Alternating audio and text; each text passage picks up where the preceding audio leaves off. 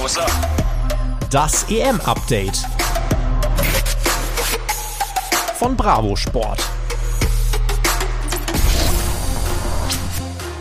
Mittwoch, 16. Juni 2021. Ihr hört das Bravo Sport EM Update. Mein Name ist Tobi und wir wollen aufarbeiten. Deutschland verliert sein Auftaktspiel gegen Frankreich inklusive gecrashtem Fallschirmspringer. Zudem schauen wir auf die bisherigen Spiele, sprechen über die Favoriten und wie sie sich geschlagen haben und wir wollen dann am Ende auch nochmal über das sprechen, was am zweiten EM-Tag passiert ist. Christian Eriksen kollabiert nach einem Herzstillstand auf dem Platz. Auch dazu hört ihr dann unsere Einordnung. Wir, das sind heute wieder meine Wenigkeit und mein geschätzter Kollege und Bravo Sports leitender Redakteur Olli.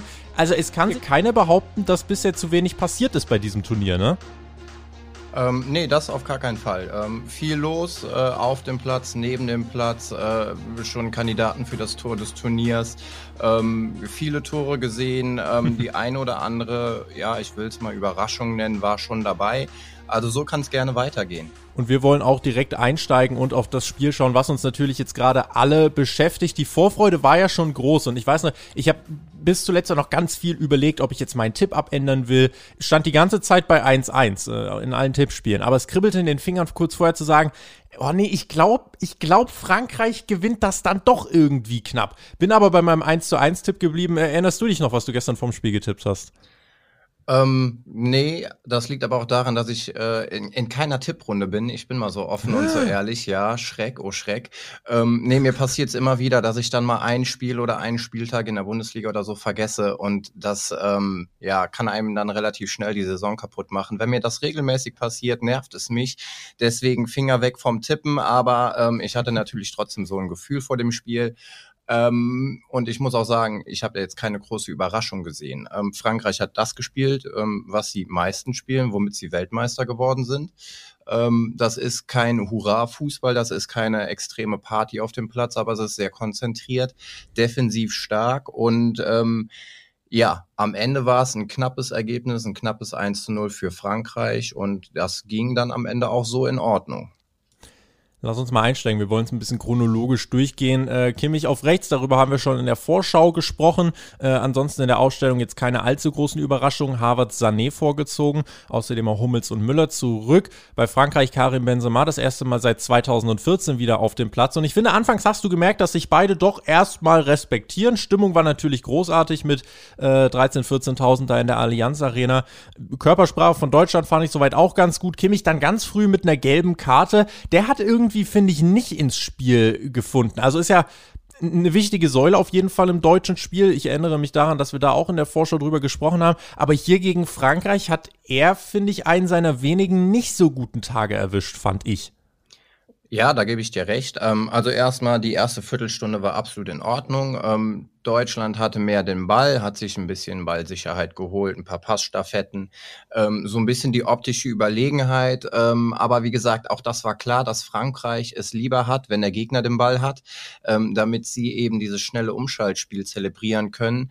Ähm, ja, nach der ersten Viertelstunde, wo man es eigentlich ganz gut gemacht hat, kamen dann schon die ersten beiden Chancen. Der Kopfball von Pogba und kurz darauf, 20. Minute, dann wunderschöner Pass von Pogba, der dann eben ähm, zum 1 zu 0 geführt hat. Kimmich hat da den Hernandez aus den Augen ein bisschen äh, verloren im Rücken. Und ähm, ja, Kimmich kam das ganze Spiel nicht so zur Geltung, wie man ihn kennt. Und ähm, er hat da die Position in der Fünferkette rechts außen gespielt. Das ist eine Position, die er eigentlich spielen kann. Ähm, allerdings ist er mir gestern einfach viel zu oft in die Mitte gezogen. Also quasi so dieser Drang da, wo er eigentlich hingehört, den konnte er ja. dann nicht widerstehen. Ähm, der Matchplan war ganz klar, über die Außen zu kommen. Deswegen ja auch diese Fünferkette.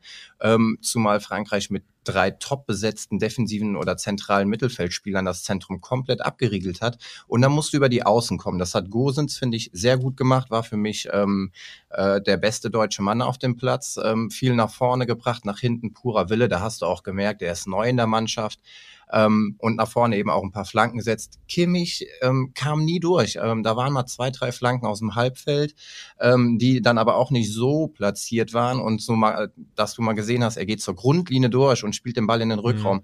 Nicht einmal gesehen. Und ähm, ja, damit hat er sich so selbst ein bisschen aus dem Spiel genommen.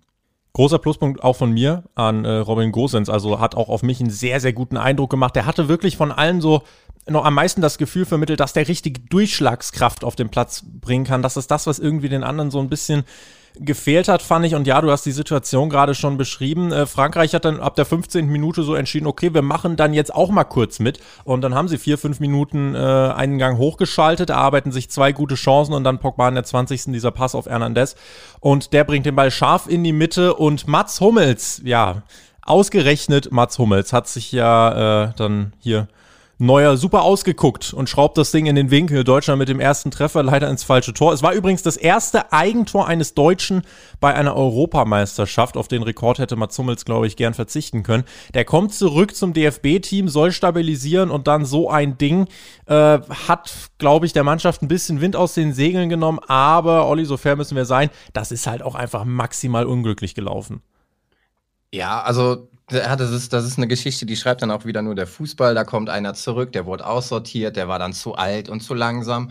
Dann spielt er eine Bombensaison bei Dortmund, kommt zurück und nach 20 Minuten sorgt er für das erste Eigentor äh, eines DFB-Spielers bei einer EM. Das ist super bitter. Ähm, aber dem kannst du da keinen Vorwurf machen. Also der Ball wird scharf äh, aus kurzer Distanz angespielt. Er kriegt da den Fuß nicht so hin, dass er das Ding übers Tor klärt oder zur Seite klären kann. Und wenn er den Fuß überhaupt nicht dran kriegt, steht Mbappé da und dann macht er eben das Tor. Ähm, ja, sieht blöd aus, kannst du Hummels aber dann nicht äh, vorwerfen. Also da hättest du eventuell vorher den Pass von Pogba unterbinden müssen. Ähm, also ja, blöd gelaufen, aber kein Vorwurf an Hummels und auch nicht an Neuer, der dann natürlich äh, aus ganz äh, kurzer Distanz überhaupt keine Chance hat. Deutschland versucht sich dann weiter Selbstvertrauen zu erspielen. Es fehlten halt irgendwie so diese zwingenden Torchancen. Man schafft es nicht irgendwie mal so einen Ball hinter die Viererkette der Franzosen zu bringen. Und ich hatte in der gesamten ersten Halbzeit das Gefühl, wenn Deutschland den Ball hat, dann gut, passiert nicht viel, sie mühen sich dann halt einen ab. Wenn Frankreich den Ball hat, habe ich ja gedacht, boah, jetzt kann es blitzschnell gehen. Das hat von Natur aus irgendwie so eine, so eine Gefahr ausgestrahlt und Deutschland tat sich da einfach viel zu schwer. Müller, Havertz, Gnabry bekam, glaube ich, kaum Unterstützung einfach aus dem Mittelfeld und das war ein Grund, warum sie dann nie wirklich so ins Spiel gefunden haben und Frankreich wurde das Verteidigen insgesamt generell in der ersten Halbzeit, glaube ich, zu einfach gemacht. Ging es dir ähnlich mit dem Gefühl, dass du auch so empfunden hast, wenn Frankreich am Ball war, kann es tendenziell nochmal deutlich gefährlicher werden, als wenn die Deutschen den Ball haben? Auf jeden Fall. Ähm, ich muss dazu sagen, äh, ich als FC-Fan äh, habe da die eine oder andere Parallele gezogen. Ähm, natürlich auf einem anderen Niveau als bei einem FC-Spiel, aber Deutschland hatte den Ball, hatte viel den Ball, hat den Ball laufen lassen. Torchancen, richtig zwingende, so gut wie gar nichts. Also ähm, ja, sie haben einfach keinen Weg gefunden, die Abwehr zu überwinden. Das lag daran, dass Frankreich eben sehr tief stand, weil die auch wissen, Deutschland hat diese Spieler, diese schnell, schnellen Spieler, die einfach in die Tiefe gehen. Und so tiefer du stehst, desto weniger Räume ergeben sich eben äh, hinter der letzten Kette für die Angreifer. Und da hat Deutschland kein Mittel gefunden. Und ähm, auf der anderen Seite, Frankreich spielt das, was sie können. Defensiv stark, Ball erobern und ab geht die wilde Fahrt. Also ähm, das Tempo ist da, wobei ich auch sagen muss, das hat Deutschland trotzdem ganz gut gemacht. Ähm, Ginter stand dem Mbappé schon ordentlich auf den Füßen. Es gab nicht so viele Kontergelegenheiten, aber jede Offensivaktion der Franzosen war am Ende gefährlich. Und das hatte ich äh, bei Deutschland überhaupt nicht äh, gesehen. Also da war kaum, kaum Torgefahr und die wenigen Aktionen, die sie hatten, da hat mir auch die Power gefehlt. Ähm, Harvards mit Ball zu behäbig, ähm, hat gespielt, als wäre er hier, weiß nicht, äh, 17. Spieltag ähm, äh, irgendwo in der Walla Pampa, relativ äh, mhm. leger und langsam. Ja. Da fehlt das Tempo. Dann wird er von hinten abgelaufen, der Ball ist weg und äh, er trottet so ein bisschen hinterher. Fehlt ähm, die Körpersprache, genau. Also wer, wer in der Champions League das entscheidende Tor schießt im äh, CL-Finale, der muss da anders auftreten. Und das jetzt nicht nur bei Harvards, das war bei allen Offensivspielern so. Ähm, ja, da hat mal ein Tempowechsel gefehlt, auch mal eine Idee, eine Einzelaktion. Ähm, da ist auf jeden Fall, was den offensiven Part angeht, noch sehr viel Luft nach oben für Deutschland. Dann ging es in die zweite Hälfte und die war einerseits auch von Deutschland fand ich besser, andererseits hat Frankreich, insbesondere auch Kian Mbappé, die haben da auch nochmal aufgedreht und ein paar Aktionen rausgehauen, äh, rausgehauen. Also Jesus Maria, der Mördersprint gegen Hummels, als Mbappé ihm auf 30 Meter 20 abnimmt, dann dieser ganz fein platzierte Flachschuss durch drei, vier Deutsche hindurch, der wirklich absolut krank war. Ähm, aber es war immer irgendwas, entweder eine Hummelsgrätsche oder Abseits, deswegen blieb es nur bei einem 0-1-Rückstand aus Sicht der Deutschen. Gnabry In der 54. mit so einer ersten wirklich richtig großen Chance und ich dachte, ey, komm, vielleicht schafft es Deutschland jetzt nochmal dann einfach so ein bisschen das Momentum äh, wieder ja, für sich zu entdecken. Ähm, in der 66. und 85. dann eben diese Abseitstore von Frankreich und am Ende dann auch viel Zeitspiel der Franzosen. Es gab am Ende, glaube ich, acht Minuten insgesamt Nachspielzeit.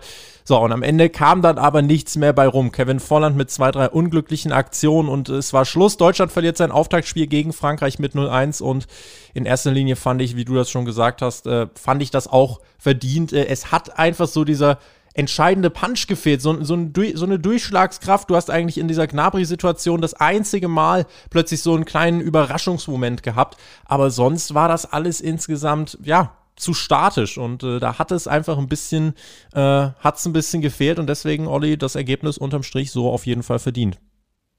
Absolut verdient. Ähm, da, da, da merkst du halt den Unterschied. Ähm, spielerisch kann Deutschland sicherlich mithalten, ähm, aber was die Offensivqualitäten angeht, und die brauchst du nun mal bei so einem Turnier, sonst wirst du kein Europameister, ähm, da musst du ein bisschen mehr bieten. Und ja, wie gesagt, ich kann mich dann nur wiederholen. Äh, Qualität und Spieler sind da, ähm, aber sie müssen es dann auch auf den Rasen bringen. Und da will ich das Feuer, was ich zum Beispiel bei Gosens in gefühlt jedem Sprint äh, gesehen habe, das will ich dann auch bei Harvard sehen, das will ich bei Nabri sehen, das will ich bei Sané sehen. Bei allen anderen Spielern muss da äh, auch ein bisschen mehr Feuer drin sein, sonst ähm, kriegst du auch nicht deine 100 Prozent auf den Rasen. Und dann schießt du auch keine Tore und dann, ja, ergo geht's nicht weiter. Wir hören mal kurz rein in die Einschätzung von Toni Kroos, äh, was der gesagt hat. Ja, ich glaube, dass wir, dass wir relativ viel von dem umgesetzt haben, was wir wollten. Dass wir, dass wir in meinen Augen ein gutes Spiel gemacht haben. Dass wir Chancen hatten, auch ein Tor zu machen. Glaube ich nicht weniger als die Franzosen. Äh, von daher ähm, hat nachher ein unglückliches, unglückliches Tor das Spiel entschieden klingt nach, wir waren eigentlich genauso gut. Das unglückliche Tor hat das Spiel entschieden, also sind wir eigentlich auf Augenhöhe mit dem Weltmeister. Ich, finde es persönlich ein bisschen zu einfach gedacht, einfach. Ich weiß, wie, wie siehst du es? Genau das wollte ich gerade sagen. Also da macht es sich Toni Kroos ein bisschen einfach oder ähm, er hatte einfach eine andere Sicht auf die Dinge. Aber ähm, ja, in den entscheidenden Punkten ist Deutschland noch nicht auf dem Niveau. Und ähm, da reicht es dann nicht, wenn du am Ende, weiß nicht, wie viel Ballbesitz sie hatten, 60 Prozent Ballbesitz haben, ähm, ja, gut stehen, wenig zulassen. Am Ende zählt das, was bei rumkommt. Und Frankreich hatte vielleicht ähm, weniger Spielanteile, aber die Chancen, die sie hatten, waren deutlich besser als die Chancen, die die Deutschen hatten. Und ähm, ja, Mbappé macht eigentlich ein überragendes Tor, es war wunderschön gemacht, eine perfekte Schusstechnik. Ähm, also am Ende, glaube ich, war Frankreich äh, näher dran am 2-0 oder am 3-0 als Deutschland am Ausgleich.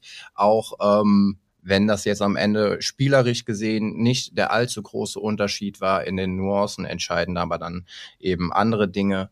Und da war Frankreich dann einfach abgezockter.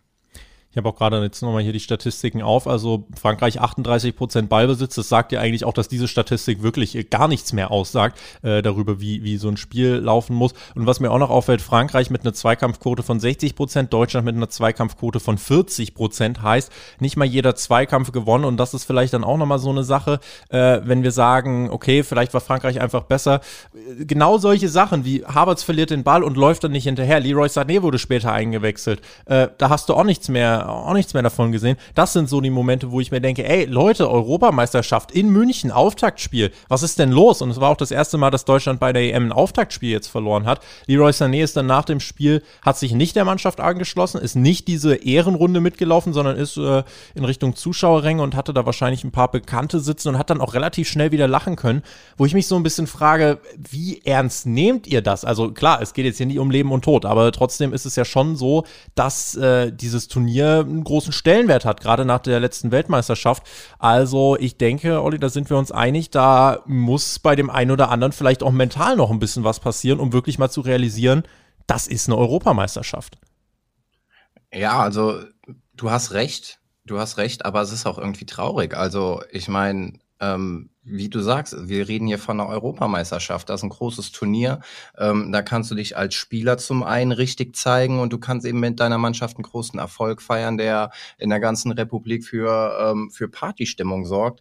Und dann trittst du da ähm, ja mit so einer Halbgaseinstellung ähm, an. Das ist so ein bisschen, ja, ich weiß auch nicht, ob man da Yogi Löw, ob der einfach nicht mehr dieses Feuer in diese Mannschaft reinbringen kann, äh, ob sich das dann in, in Zukunft unter Flick wieder ändern wird. Aber ähm, ja, gegen Portugal musst du natürlich jetzt liefern. Ne? Äh, du hast jetzt noch die zwei Spiele und ähm, mhm. da kannst du ja. eben nicht sagen, ja gut, ist jetzt der Auftakt, äh, erstmal ins Turnier reinkommen.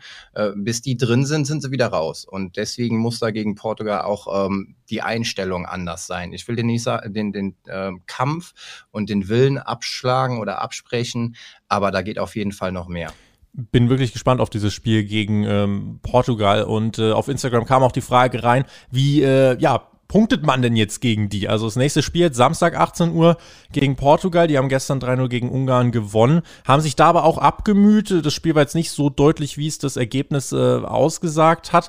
Ähm, wir sind mit unserem Update ja nächsten Sonntag auch direkt nach dem Spiel dann wieder am Start. Was muss denn jetzt gegen Portugal anders laufen? Beziehungsweise wie siehst du unsere Chancen, dass es dort eine bessere Punkteausbeute gibt als jetzt gegen Frankreich. Ja, also äh, an der Defensive sollten die gar nicht so viel rumschrauben. Ne? Die Defensive stand gut und ähm, haben auch äh, einen Spieler wie ein Mbappé kriegst du natürlich nicht ganz ausgeschaltet, das ist klar, das kriegst du beim Ronaldo genauso wenig, aber ähm, die Defensive, die, äh, da würde ich gar nicht groß was dran machen. Ähm, auch Gündogan und Groß haben im Mittelfeld ein bisschen Drecksarbeit geleistet, was, was man nicht ganz so von ihnen gewohnt ist. Also auch gerade ein Groß hat mich in der Hinsicht dann doch äh, ein bisschen positiver überrascht. Ähm, das, das muss genauso bleiben. Äh, es muss einfach in der Offensive was anderes passieren. Und ähm, ich weiß nicht, ob Kimmich da über rechts dann, also vor, vor, der, vor dem Turnier haben wir gesagt, Kimmich rechts ist immer noch die beste Alternative.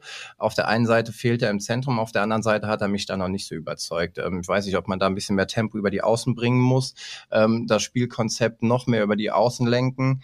Ähm, aber gegen Portugal, da fehlt es einfach an Kreativität. Da muss vorne mehr passieren, da muss ähm, dann auch mal so ein Ding reingehen. Ähm, gegen Frankreich hatten wir auch ein, zwei, drei sehr gute Freistoßpositionen. Und gerade wenn du aus dem Spiel heraus nicht so viel hinkriegst, sind das natürlich immer wieder Situationen, die bei solchen Turnieren wichtig sind. Äh, auch da, ähm, die wurden ja relativ fahrlässig drüber gehauen. Einmal von Groß in die Mauer, einmal drüber. Äh, dann war da noch ein Schuss von Sané. Also auch bei den Standards ähm, ist ein bisschen mehr Luft nach oben. Ähm, ja, und dann, da muss einfach mehr Tempo drin sein. Da muss ähm, das Umschaltspiel besser funktionieren. Nach Balleroberung muss das Tempo direkt angezogen werden und nach vorne gegangen werden und dann nicht, wie es äh, Harvards dann ein, zwei Mal gemacht hat, in so einem äh, laissez-faire-Tempo über den Platz traben und gucken, ob da irgendwo einer frei ist. Also da müssen die Umschaltmomente besser passen, die Laufwege müssen besser abgestimmt werden und ähm, ja, dann auch einfach mal mehr Zug zum Tor. Jetzt haben wir viel über Deutschland auch geredet. Äh, Frankreich, du hast schon mal anklingen lassen. Äh, über die wollen wir noch mal kurz sprechen, bevor wir dann auf den Rest des Turniers schauen, was bisher passiert ist. Ähm, du hast schon gemeint, die sind jetzt auch nicht mit Glanz und Gloria Weltmeister damals geworden mit den ganz fetten Spielen, aber äh, sind eben effektiv. Und auch hier, ich meine, ein Tor haben sie geschossen, zwei hätten sie fast geschossen. Und ich glaube, die Situation von Mbappé haben dir ja gezeigt, was da noch alles im Köcher steckt. Äh, was, was ziehst du jetzt aus diesem Eröffnungsspiel aus französischer Sicht? Wie stark sind die und ähm, wie, wie würdest du der fairen Start ins Turnier äh, bezeichnen? Ähm, das war ein Auftakt nach Maß natürlich, also es war ein 1 zu 0 Sieg und ähm, ja, wie ich bereits gesagt habe, spielerisch äh, ist Frankreich keine Mannschaft, ähm, die am Ende mit 60, 70 Prozent Ballbesitz ein Spiel äh, dominiert, einen Gegner dominiert, sondern äh, so wie sie es gestern gemacht haben. Das ist das, womit sie 2018 äh, Weltmeister geworden sind und wir haben es ja auch schon bei anderen Turnieren gesehen. Portugal 2016, das waren auch keine spielerischen Glanzleistungen.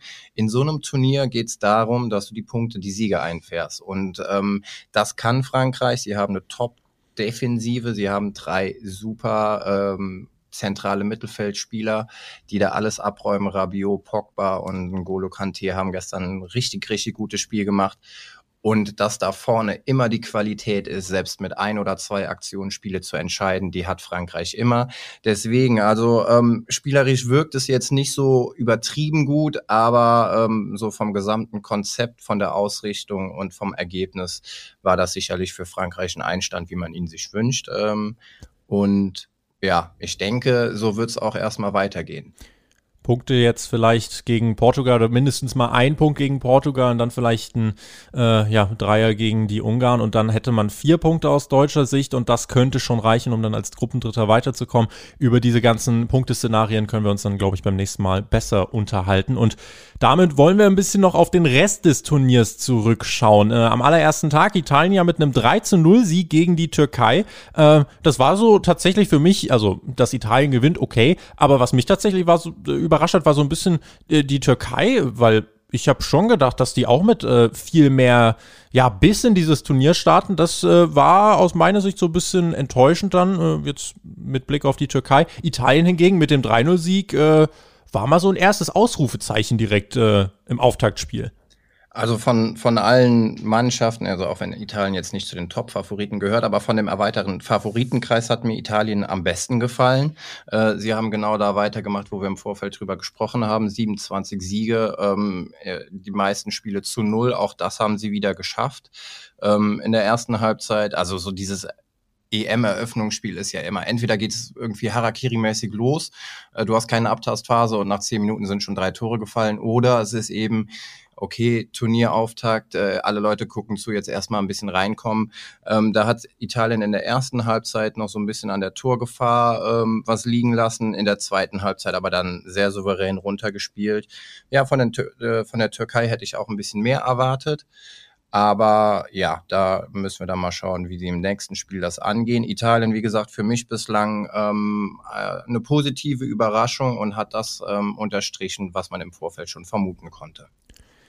Anderer Favorit Belgien ebenfalls 3 zu 0 Sieg gegen Russland, auch gut ins Turnier gestartet. England, die haben sich ein verdientes 1 zu 0 erkämpft gegen Kroatien, die Niederlande gegen Ukraine. Für mich eines der Highlights übrigens dann bis jetzt gewesen, hätte ich jetzt auch nicht unbedingt gedacht. 3 zu 2, äh, wildes Spiel. Siegtreffer durch Denzel Dumfries äh, ganz am Ende für die Niederlande. Ich glaube, die Ukraine könnte im letzten Gruppenspiel gegen Österreich nochmal gute Karten haben. Dann kommt jetzt erstmal Nordmazedonien. Also auf jeden Fall Gruppe C, äh, finde ich, ist jetzt gar nicht mal, ist jetzt gar nicht mal so, so unspannend. Und auch in Gruppe äh, E, weil das sehe ich jetzt auch hier und ich finde ich finde das eigentlich ganz lustig. Ich weiß noch genau, wie wir äh, in der Vorschau gesagt haben, dass äh, die Polen und die Spanier, das sind unsere großen Favoriten äh, in dieser Gruppe. So, weißt du, wer jetzt auf Platz 1 und Platz 2 steht? Richtig, Slowakei und Schweden. Was ist denn da eigentlich passiert in Gruppe E?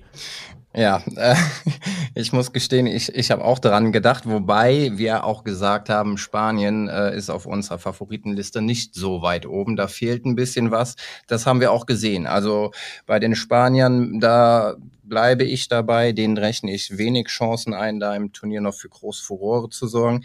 Die Polen, die haben mich dann schon ein bisschen überrascht. Ähm, natürlich dann mit einem Mann weniger ist es nicht einfacher, aber so dieses Konzept Levi richtet, ähm, das ist vielleicht bei den Gegnern auch angekommen und ähm, ja, da haben sie den einfach den Schneid abgekauft. Die Slowakei hat das gut gemacht. Ähm, Levi kam wenig ins Spiel und das ist eben dieses Problem, wenn du einen Typen im, in der Mannschaft hast, dann ist es für die Gegner oft auch relativ leicht, ähm, da den Stecker zu ziehen. Und das hat man jetzt bei den Polen gesehen. Ähm, alles auf Levi funktioniert nicht. Levi alleine reicht nicht. Und ähm, ja, kleine Überraschung. Ich bin gespannt, wie sich diese Gruppe noch entwickelt. Das Bild, was wir da jetzt haben mit äh, Slowakei und Schweden vorne, wird, glaube ich, nach dem letzten Spieltag nicht mehr so sein. Aber ähm, ja, wie das durchgewürfelt wird, ähm, da dürfen wir uns überraschen lassen. Wie sind die anderen Favoriten für dich ins Turnier gestartet? Belgien fand ich relativ, also relativ souverän mit dem 3-0 gegen Russland. England, das 1 gegen Kroatien war tendenziell das schwierigste Gruppenspiel. Die Niederlande hat ja mit dem Sieg dann auch bewiesen, dass sie Moral haben. Also äh, zumindest jetzt bis auf Spanien keine herbe Enttäuschung unter den Favoriten, würde ich sagen. Nein, eine herbe Enttäuschung nicht. Ähm, Belgien hat's gut gemacht, hat 3-0 souverän gewonnen. Ähm, England, das war aber auch zu erwarten, dass es gegen Kroatien jetzt kein Selbstläufer wird, hat knapp 1 zu 0 gewonnen, aber ähm, die hatten ja auch so eine Statistik, dass es da mit den Auftaktspielen äh, nicht so rosig aussah. Äh, ich weiß nicht genau, ich glaube elf Spiele oder elf Auftaktspiele ohne Sieg. Jetzt haben sie endlich mal das Auftaktspiel gewonnen. Ähm, und die Höhe ist dann auch egal. Da geht es darum, den, den ersten Sieg einzufahren. Niederlande gegen Ukraine einfach Spektakel, Spektakel. Das hat richtig Spaß gemacht zuzuschauen. Und ansonsten ähm, Portugal, also ich meine, wir haben auch die Ungarn so ein bisschen belächelt und auch gesagt, das ist eine Hammergruppe und dann ist da noch Ungarn. Ähm, also die letzten fünf Minuten ausgeklammert, richtig unangenehm. Und das haben wir auch im Vorfeld schon gesagt. Am Ende kann in dieser Gruppe, können die Spiele gegen Ungarn entscheidend sein. Ne? Also Deutschland, ja. Frankreich, Portugal auf der einen Seite. Die müssen aber auch alle gegen Ungarn. Und wer macht sich da das beste Paket? Ein 3 zu 0, das war jetzt am Ende für Portugal äh, sehr, sehr deutlich, was aber vom Spielverlauf überhaupt nicht dem entsprochen hat. Ähm, also ja. da, das war zu hoch und das ist ein bisschen schade dann auch, dass sie sich da das Torverhältnis äh, noch ein bisschen schöner äh, geschossen haben. Aber souverän war das jetzt auch nicht, oder beziehungsweise es war nicht so einfach, wie man es gedacht hat. Und da muss auch Deutschland erstmal bestehen und auch Frankreich. Ähm, ja, ansonsten war es das ja von den Favoriten, haben mir eigentlich alle gut gefallen und ja, macht Lust auf mehr.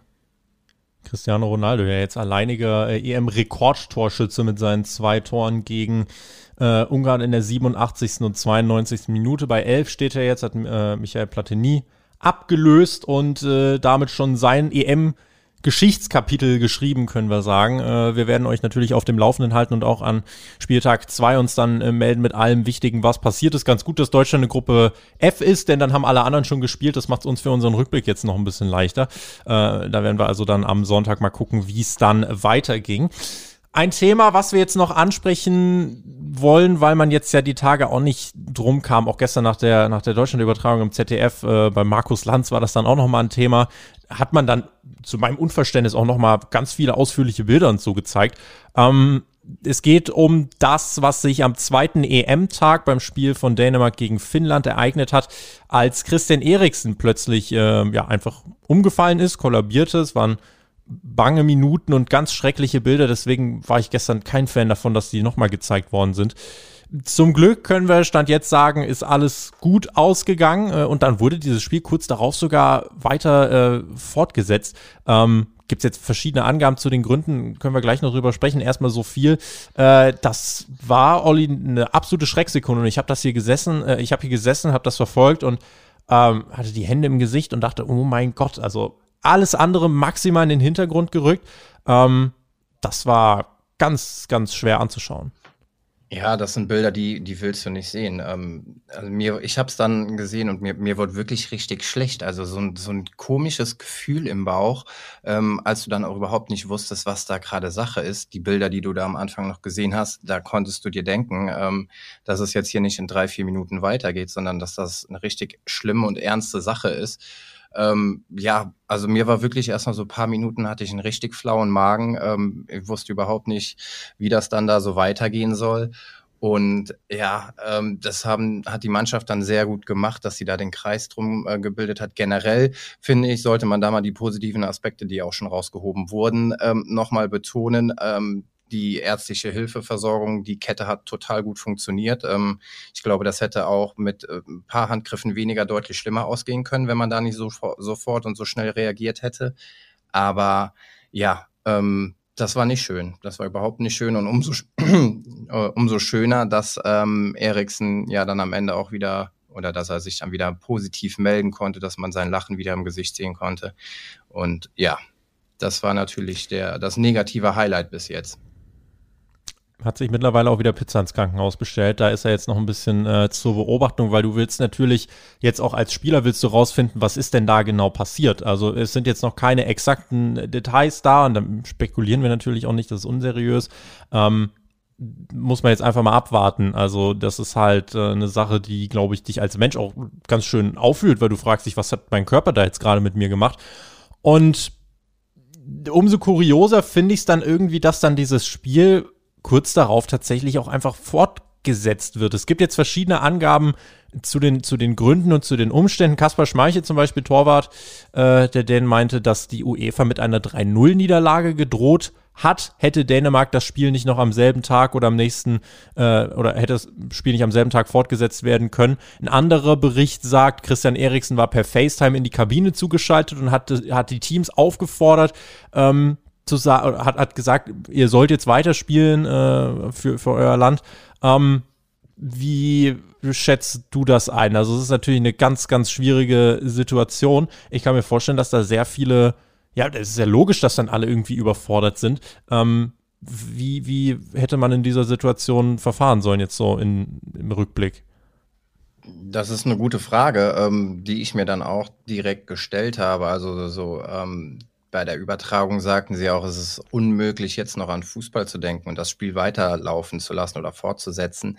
Ähm, was da jetzt stimmt, ob Eriksen wirklich per, per FaceTime, per Facecall zugeschaltet wurde, ich glaube nicht, dass er gesagt hat, ähm, hier Jungs spielt weiter. Also ich schätze mal, da, das ging schon äh, auf Druck der UEFA aus und ähm, zu drohen, wenn ihr nicht weiterspielt, wird das Spiel 0 zu 3 gewertet.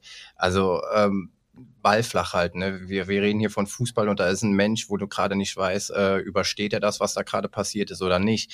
Ähm, was für Optionen es gab, irgendwie muss das Spiel noch beendet werden. Ähm, keine Ahnung. Ich weiß es nicht, ähm, was konkret da besprochen wurde. Es war natürlich oder eher fragwürdig, dass man das Spiel weiterlaufen lässt. Äh, auf der anderen Seite gab es natürlich auch Meldungen, wo die Spieler gesagt haben, komm, lieber jetzt heute Abend noch durchziehen, als morgen um 12 Uhr nochmal ähm, damit konfrontiert zu werden. Keine Ahnung, ich fand es jetzt ähm, ja sowohl von der UEFA nicht, nicht richtig, da so die Pistole auf die Brust zu setzen. Auf der anderen Seite ähm, spontan kann ich da auch nicht sagen, was wäre da jetzt die bessere Alternative gewesen. Es hat irgendwie skurril. Auf der einen Seite rückt der Sport in so einem Moment ganz, ganz weit in den Hintergrund und alle sind ruhig und alle merken sofort, oh, hier kämpft jetzt gerade jemand um, um sein Leben. Und dann legt sich die Situation so ein bisschen. Dieser Mensch wird aus dem Stadion getragen und dann kommt dieses Milliardengeschäft doch wieder in den Vordergrund und dann soll eben auf einmal doch weitergespielt werden. Und die Sache ist halt, es gibt da nicht irgendwie ganz klare Regularien, wie es wie es da weitergeht. Äh, also die UEFA in Abstimmung mit dem Schiedsrichter entscheidet dann letzten Endes, was ist jetzt das Richtige. Ähm, und ich finde generell in dieser Situation dann auf die Spieler zuzukommen und äh, denen irgendwas zu sagen oder mit denen was abzustimmen, die dann gar zu fragen, wollt ihr weiterspielen? Wie willst du in dieser Situation einen klaren Verstand haben und bei klarem Verstand etwas entscheiden? Das geht nicht. Also wie auch, das ist jetzt kein Vorwurf. Ähm, aber in diesem Moment kannst du doch einem Spieler dann nicht irgendwie eine Entscheidung zumuten, die irgendwie so ein Ausmaß hier hat, sondern da muss es klare Regularien geben, was passiert jetzt. Und äh, von mir aus, äh, keine Ahnung, gibt es dann eben die Regel, okay, äh, wir fahren jetzt alle mal kurz 24 äh, oder 48 Stunden, äh, warten wir ab und äh, dann hätte man jetzt auch mitbekommen, okay, bei Eriksen die Lage hat sich stabilisiert und jetzt äh, kann es weitergehen. Ähm, das ist ja, das ist ja einfach eine Sache, die ähm, ja für jeden Spiel eine riesige Belastung ist. Also in meinen Augen wäre es das Beste gewesen, das Spiel an diesem Abend auf jeden Fall nicht fortzusetzen, äh, weil äh, selbst als es dann weiterging, klar, die Fans waren dann wieder mit dabei, aber ich hatte da jetzt keinen Spaß, Fußball zu gucken und äh, hätte es da besser gefunden, hätte man irgendwie dann halt am nächsten Tag oder so weitergemacht.